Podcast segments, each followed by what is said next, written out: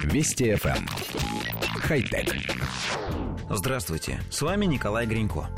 Исследователи из Стэнфордского университета и Университета Северной Каролины изучали грибок рода кладоспорий, который успешно живет в районе аварийного реактора Чернобыльской атомной станции.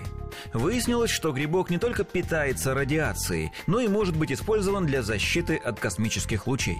Вместо привычного фотосинтеза он использует радиосинтез. Фактически грибок питается радиацией, преобразуя энергию гамма-лучей в химическую.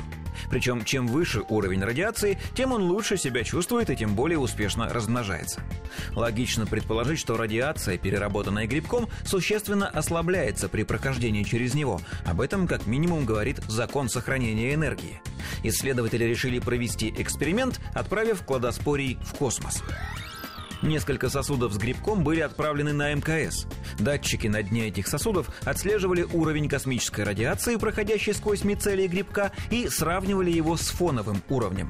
Выяснилось, что невесомость почти не влияет на его самочувствие, а излучение, проходящее через полуторамиллиметровый слой, ослабляется примерно на 2%. Сам грибок при этом успешно размножается, требуя лишь небольшого количества питательных элементов.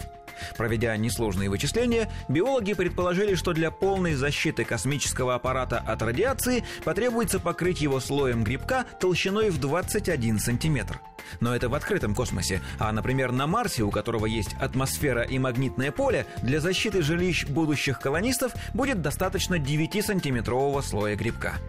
Да, звучит все это немного забавно. Так и представляется ракета, покрытая толстой мохнатой шубой буро-зеленого цвета.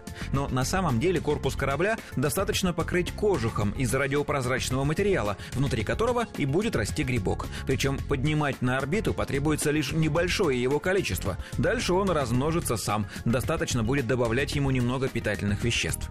Когда-то фантасты и футуристы предсказывали человечеству наступление эры живой архитектуры, когда здания, мосты, дороги и другие сооружения будут выращиваться из грибковых спор, особых растений или модифицированных кораллов. Пока до этого еще очень далеко, но, как видим, на горизонте замаячило появление живой радиационной защиты, а это вполне можно считать первым шагом.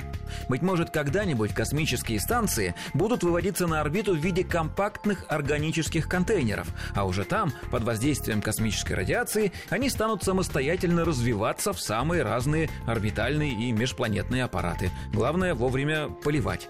Разумеется, все это планы на очень далекое будущее. Органическую космонавтику не застанет ни нынешнее, ни даже следующее поколение землян. Хотя... Вести FM. Хай-тек.